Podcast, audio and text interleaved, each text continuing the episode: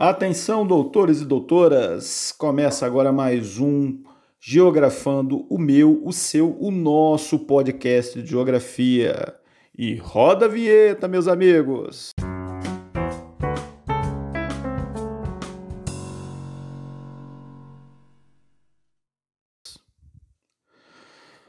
Doutores, depois de uma semana, voltamos agora com matéria nova. Espero que vocês estejam fazendo as atividades. Acredito eu que vocês estão acompanhando as novidades também, né? Que estão saindo aí na mídia, sobre, principalmente sobre possibilidade de volta às aulas.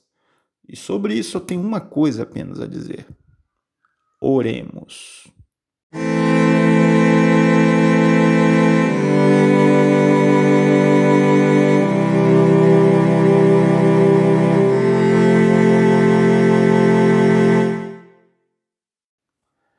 Bom, deixando de lado os entretantos e indo logo para os finalmente, vamos entrar agora numa matéria nova. Passamos aí mais ou menos duas semanas falando sobre o campo, um resumo, né? Pegando as principais coisas, os principais aspectos. Agora nós vamos entrar na parte urbana, na cidade, que tem muito a ver com a vida, o cotidiano de vocês. Vamos entrar agora falando do Brasil, país urbano. É, espero que vocês tenham baixado aquele materialzinho que eu disponibilizei para vocês, que eu faço com tanto amor e com tanto carinho, é isso? Não vamos deixar esse materialzinho lá parado, porque vocês vão precisar dele, até mesmo para responder e para estudar. E quem está com esse materialzinho está vendo aí que tem um gráfico, né? O gráfico mostrando aí nessas barrinhas aí de roxo a evolução da população urbana em nosso país. Em compensação, vocês estão vendo aí que a população rural ela tem declinado cada vez mais. Significa o quê? Significa que a população brasileira é majoritariamente urbana, ela está concentrada nas cidades. E esse é um processo que vem acontecendo principalmente a partir do século XX, meus amigos. Tá? Algumas características. Os primeiros núcleos de povoamento que nós tivemos no nosso país, eles datam aí do século XVI.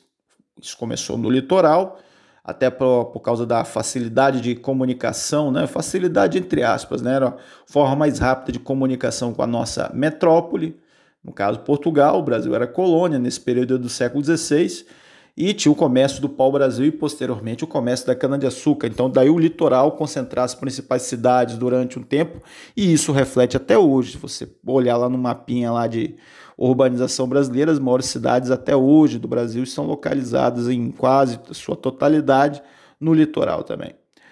E a partir do século XVII e do século XVIII, exploração de metais preciosos e outras fontes econômicas atraiu uma população para o interior, aí na região das Minas Gerais, Goiás e assim sucessivamente. Então, Durante o século XIX ao mais ou menos metade do século XX, grande parte da população brasileira ainda vivia no campo. O que, foi que aconteceu? O que, fez isso mudar?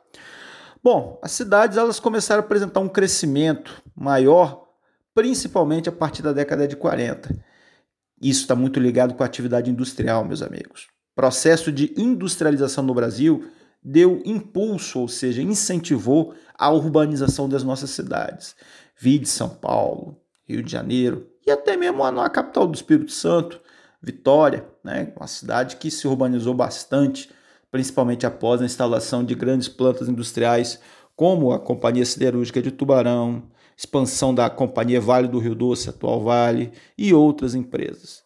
O nosso município, município de Serra, também é um bom exemplo disso.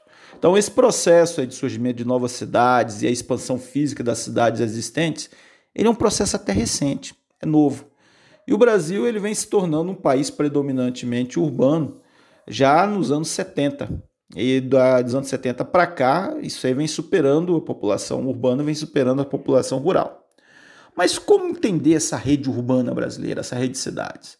Então, ó, de acordo com o autor aqui do livro, são, Brasil existe, existem atualmente 5.570 cidades de diferentes tamanhos né?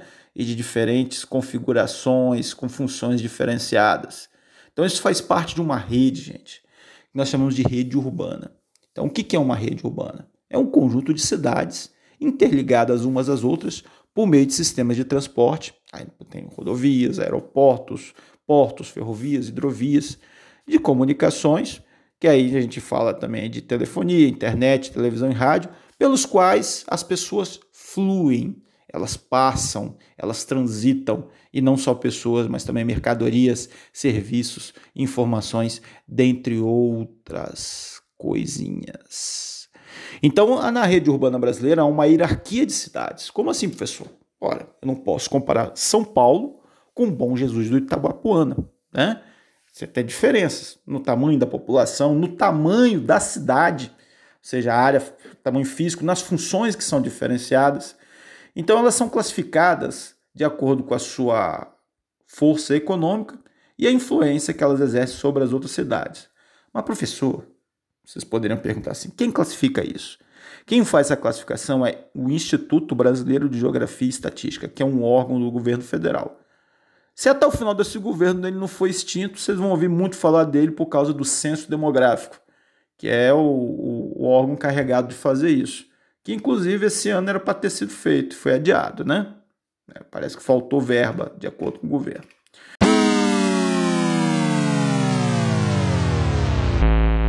Mas vamos deixar isso de lado aí. A hierarquia urbana. Como que a gente vai saber essa classificação? Primeiro, vocês têm um esquema mostrando aí, ó. O esquema ele começa do maior para o menor. Você tem, por exemplo, uma grande metrópole nacional ou metrópole global, que é aquela que tem influência em todo o território nacional de um país e tem até uma influência fora desse país. Aqui a gente tem uma cidade que tem um pouco essa característica, que seria São Paulo, talvez o Rio de Janeiro, né?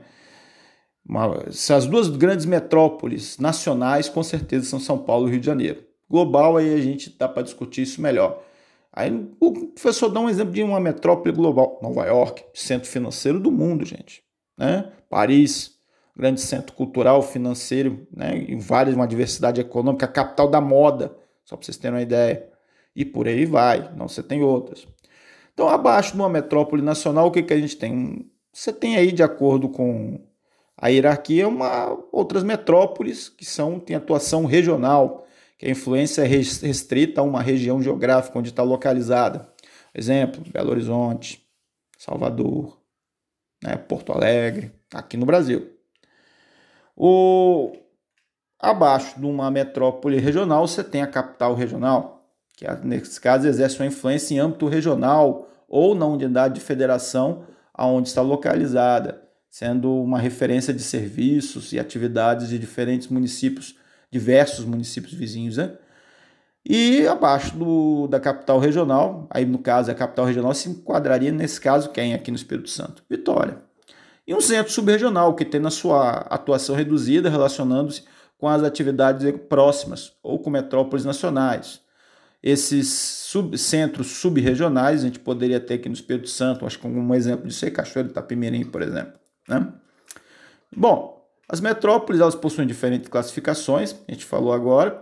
Sua influência ela se estende por áreas, e a gente está falando de áreas aí conforme a sua atuação, a, referente à infraestrutura, aos serviços que são oferecidos, né? E que muitas vezes não são encontrados nas demais cidades.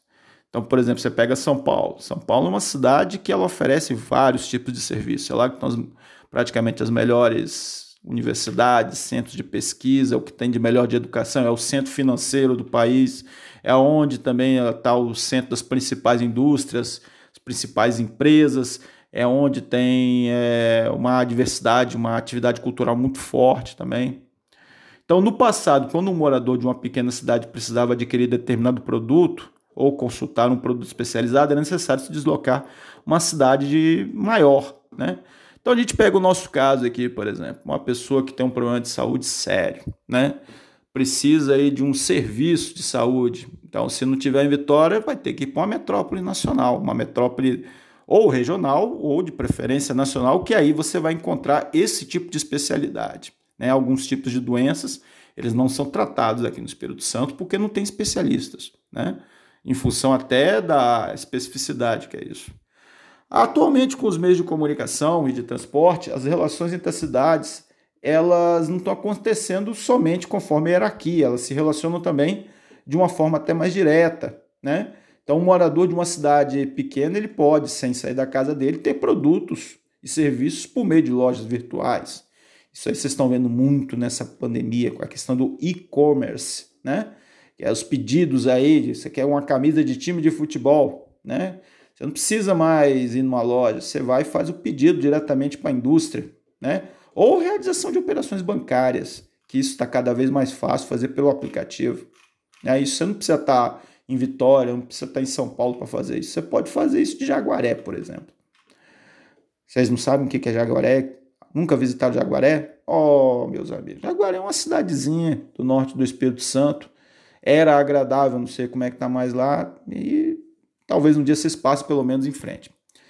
Bom, as cidades na hierarquia, da, hierarquia urbana brasileira, a gente pode dizer o seguinte, que são utilizadas aí representações né, para mostrar as gradações, ou seja, o tamanho, transmitindo uma, organiza, uma ideia de organização e de hierarquia, e isso aí pode ser visto nos mapas, né? Nesse mapa que está é, apresentando para vocês aí do Brasil, mostra aí a gradação de cores aí das regiões, as suas influências aí conforme a metrópole, a hierarquia, né, a bolinha, o losango, né, o quadradinho, enfim. Você tem aí uma forma de gradação de ver como que é feita essa hierarquia.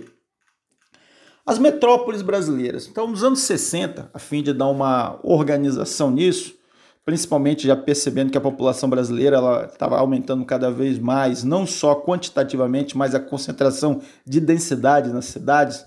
Então houve uma rápida urbanização, provocada principalmente pela migração do campo para a cidade, que recebe o nome de êxodo rural, meus amigos. Lembram disso? Né? Você tem um processo de metropolização. Mas, professor, o que é uma metropolização? Metropolização, gente, é a formação e expansão das metrópoles e regiões metropolitanas. Ah, professor, complicou.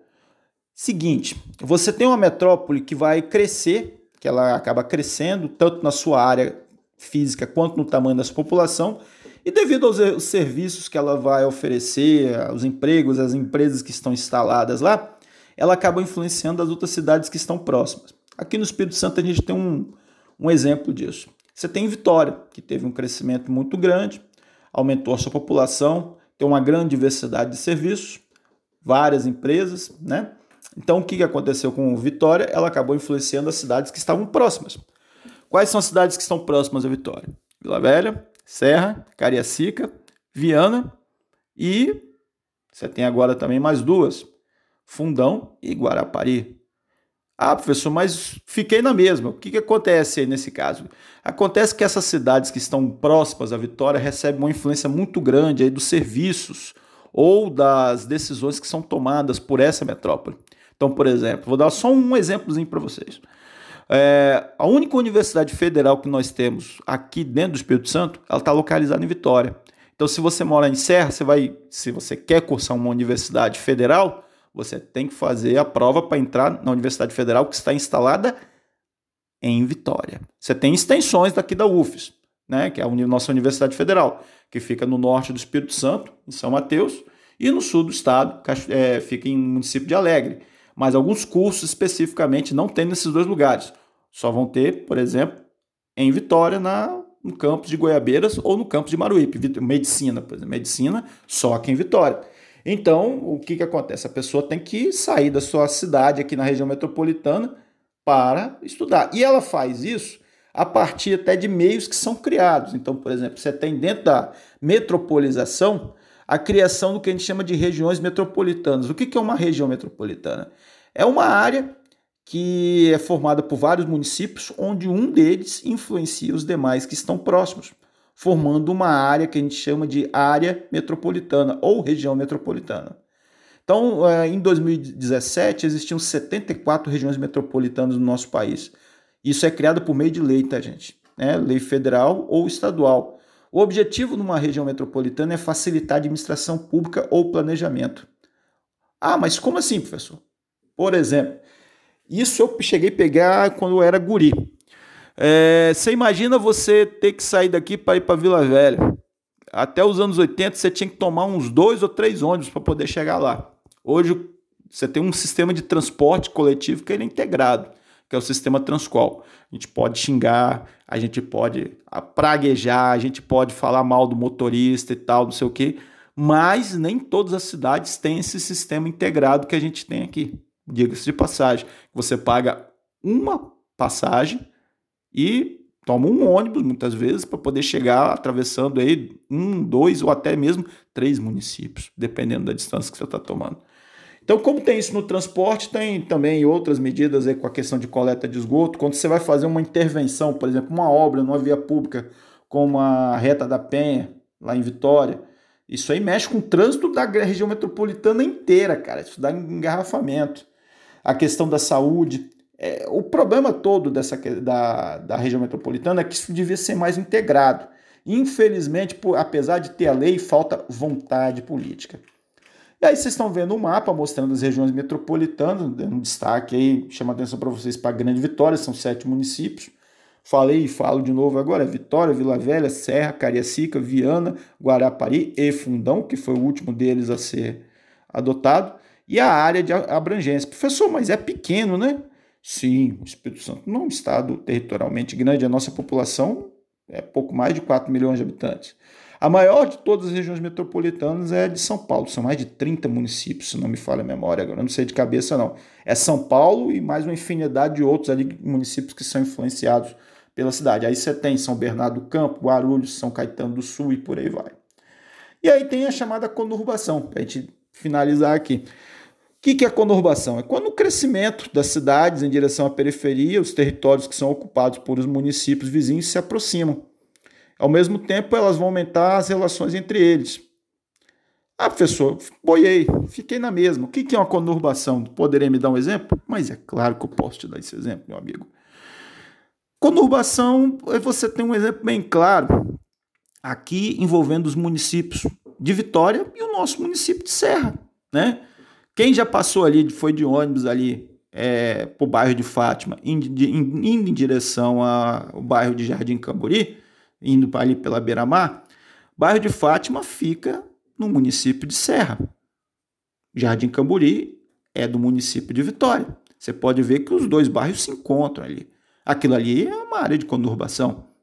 Ou seja, é quando os bairros, o tecido urbano, né, eles, ele, é, há um encontro. Os bairros, você não tem uma divisão clara ali. Né? A divisão muitas vezes está numa placa ou mais um mapa, né? Quando você vai pegar ali, tem um traçado. Mas é, quando você tem o encontro dos bairros aí dessa malha urbana, é o que a gente chama de conurbação.